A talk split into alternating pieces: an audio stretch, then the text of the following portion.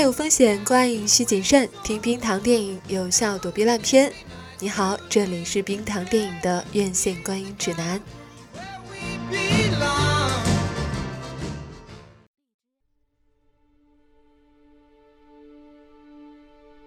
嗨，你好，欢迎收听冰糖电影，我是冰糖。今天我们要聊的电影是《王牌特工二之黄金圈》。黄金圈上映之后呢，评论有两极分化的趋势。我们先来听一听它的优点是哪些。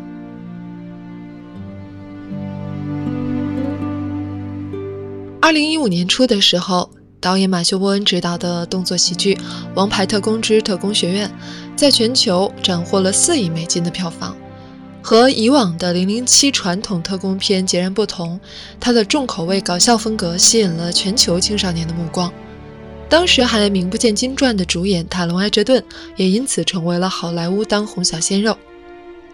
在中国，《特工学院》斩获4.8亿的同时，豆瓣评分达到了8.4，成为当年最受好评的欧洲电影。周五，这一系列的续集《王牌特工2之黄金圈》也和大家见面了。艾格西英雄救美之后，成了瑞典公主的男朋友，小日子过得那叫一个爽。不过，没想到被昔日同学查理差点逼上绝境。虽然涉险过关，但是却为 Kingsman 组织留下了巨大的隐患。他和梅林不得不远涉重洋，到美国去寻求联邦特工 Statesman 的帮助。在这里，他们又居然发现了上部中已经遇害的哈利最津津乐道的一个角色，由科林·菲尔斯饰演的。本次的反派呢，是远在柬埔寨的一个女毒枭领导的黄金圈贩毒团队。威胁到了世界和平，甚至让美国总统也不得安宁。为了粉碎他的阴谋，英伦三剑客再次飞越大洋，与黄金圈进行殊死搏斗。以上是这部电影的梗概。如果说《特工学院》是纯正的英伦绅士风，而预算更加宽裕，阵容更加豪华，野心也更大的黄金圈，在加入大批美国演员的同时，也将北美的牛仔范儿融入了该片。这两种文化、两种模式的碰撞，还是催生了不少笑点，营造出了别样的浪漫。英国绅士西装笔挺精致，皮鞋纤尘不染，雨伞从不离身，对异性温文尔雅，开的是裁缝店，推崇的是不知礼无以立。而美国牛仔则是夹克土气没型，靴子脏到不行，喝酒要大杯，说话要大嗓门，经营的是酒庄。影片中角色的名字也让人倍感亲切。艾克西和梅林刚到新大陆的时候，就和龙舌兰，呃，查宁·塔图姆饰演的龙舌兰怼上了，而且丝毫占不到便宜。另一位牛仔威士忌则扮演了重要角色。此君虽然相貌粗犷，却热衷和妹子谈心，喜欢耍酷，却总是遇到麻烦。一根长索玩的溜溜转，似乎是 SM 界达人，但泡妞招数却停留在乱世佳人的年代。不管怎么说。英美毕竟有血脉联系，两大组织也携起手来，一起向黄金圈发起清算。电影的背景音乐也选取了英美两国的不少经典名曲，最让人共鸣的当然是约翰丹佛的《Country Road》，他将勇士的献身渲染得相当悲壮。而皇后乐队的《We Will Rock You》，The Who 乐队的《My Generation》等等插入的恰到好处。英伦摇滚和美国 Country Music 对接，也是本片的一大亮点。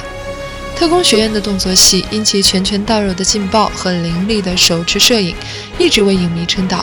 教堂血战和脑袋烟花这样的创意，凸显了英伦鬼才导演的恶趣味。而黄金圈在保持首部风格和节奏的同时，因为有了更充裕的资金，打斗场面进一步升级，枪战和搏斗戏份也很见功力。开篇的公路较量就紧紧抓住了观众，随后的酒馆斗殴、雪山突围。让影片自始至终都处在一个紧张的气氛当中，最后的柬埔寨决战把气氛烘托到了高潮，有战友的舍生取义，师徒的踏平敌潮，终极 BOSS 的原型，更有捍卫世道尊严、拯救天下苍生的信念。相比前作，《黄金圈》把高科技的应用玩到了一个新高度，让影片的科幻味道更浓烈。哈利能够复活，当然要感谢友邦的新技术。女魔头的机械狗、机器人整容师威力不凡，查理的高智能机械手臂也非常酷。联邦特工的凝胶炸弹、棒球棍探测仪、激光套索等等也相当抢眼。但最为炫酷的还是英国绅士的物件。脸书升级后的雨伞2.0，既能挡子弹，又能当机关枪，还能像八爪鱼一样伸到你面前，类似于蜘蛛侠的喷丝装置。蛋蛋的公文包就更牛了，连导弹都能发射，危险时刻还能自动打开，形成一道严密的防火墙。这些未来气息强烈的高科技设备，加上令人血脉喷张的动作技巧，结合起来就形成了视觉冲击，无疑是很强劲的。黄金圈对于亲情，黄金圈对于亲情、友情、爱情的诠释也很用心，这让它有更为长久的生命力。自由丧父的艾格西与带自己入行的哈利情同父子。在新大陆发现哈利之后，为了帮助他恢复记忆，艾格西也用尽了全部心思。艾格西与梅林之间经过误会，也变得彼此以生命相托。相比零零七万花丛中过，片叶不沾身，睡完女特务再一枪爆头的潇洒，好打嘴炮的艾格西却是一个用情专一的暖男。他和瑞典女友之间的真情流露，无疑更让如今的女孩子欣赏。特别是为了执行任务，不得不接近异性时，都要忙里偷闲向爱人请示汇报，营造出满满的喜感，更渲染出浓浓的温情。当然，影片也不缺少热辣镜头。另外，不得不提的是，《黄金圈》是真正标准的续集电影，不仅英伦三剑客脸书、马强和蛋蛋悉数回归，马修·沃恩更是打破惯例，亲自执导，并已经规划好了三部曲。要知道，他一手开创的《海扁王》和《X 战警前传》续集都换了导演，这时候就看出来什么是真爱了。本片集结了两位奥斯卡影帝、两位奥斯卡影后，这在好莱坞电影当中也并不常见，也说明影片本身的质量呢对这些巨星有吸引力。对于导演来说，显然他有很大的野心，也许希望将来人们谈到英伦特工的时候，将 Kingsman 与007相提并论吧。以上是来自燕山刀客的影评。有很多观众呢是持和他一样的观点的，嗯，但是像我在开头所说的那样，这部戏呢现在有点两极分化的趋势。呃，争论的焦点主要是集中在这样的方面。嗯，粉丝们通常认为啊，上一部的成功之处最大的亮点是在于它的英伦范儿，就是英国绅士的那种呃独特的，其他的特工电影都没有的一种审美，在这部电影当中被创造了出来。呃，可是，在第二部当中，由于啊这个 Kingsman 和 Statesman 的联手啊，当中涉及到的美国特工的出场，然后导致影片缺失了。或者原有的这种审美风格被破坏掉了。那既然你变成美国范儿了、好莱坞范儿了，那么，嗯，这个系列还有什么特别之处呢？和其他的好莱坞大片还有什么不同呢？嗯，这个就是打差评的一些观众的心理。冰糖个人呢也觉得这个是比较可惜的一面，但可能据此就说这部电影完全被毁了，还有点言过其实。它仍然是一部有亮点、有笑点，嗯，有嗨点的这样一部比较合格的商业电影吧，只能说不是那么独特了。另外，也有很多观众非常不满意，在本集当中，在这一部当中出现的众多的客串的好莱坞明星，觉得就像走马灯一样，然后。戏份没有在像上一部那样集中在主要人物的身上，好像为了让每一个明星都露个脸，嗯，就牺牲掉了电影整体的一种协调感。嗯，可是有的观众呢，也可能会认为这是个优点，因为可以在本集当中看到他们喜欢的明星。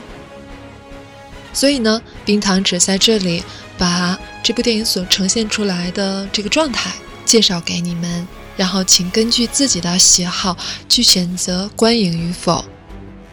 冰糖个人呢，非常希望如果这个系列还有第三集的话，应该一定会有第三部的。希望呢，会比这一部要更好一些。但是是否能回归到纯纯的英伦范儿，嗯，不好说。我们看一看导演以往的作品，会发现，呃，他总是能在某个系列的第一部开创出来某一种风格。但是如果该电影一旦形成一个长的系列，是否能把这种风格贯穿于整个系列？呃，那可能需要一个更深的功力，或者是另外一种信念吧。当你面对市场、面对票房的时候，是否还能坚持自己的东西，是需要一点信念的。本期节目就到这里，感谢你的收听，我是冰糖，欢迎来收听冰糖电影啊。那我们下一期可能应该一定会讲《银翼杀手》，据说这应该是本年度最值得惊喜的科幻片。那么对于爱科幻片的人来说，可能它就是本年度最值得期待的电影了。好，我们下期再见，拜拜。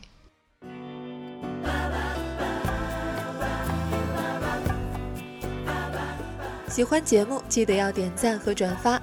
每期 BGM 歌单和晚安语音尽在微信号“冰糖电影”。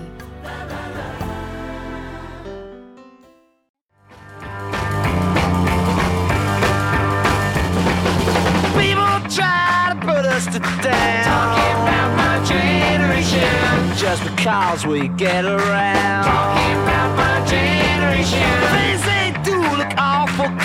Talking about my generation. Oh, I hope I die before I get old. Talking about my generation. This is my generation, baby. Why don't you all fade away? Talking 'bout my generation. Don't try to dig what we all say.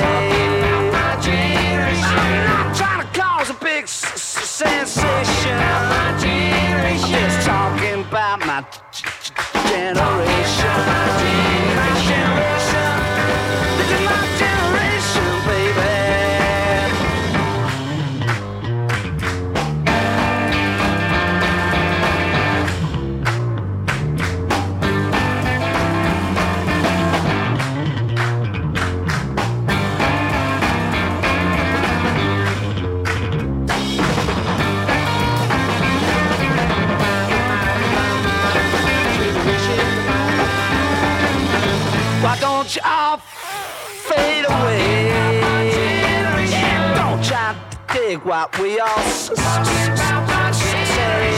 I'm trying to cause a big sensation. Just talking about my generation. This is my generation. This is my generation,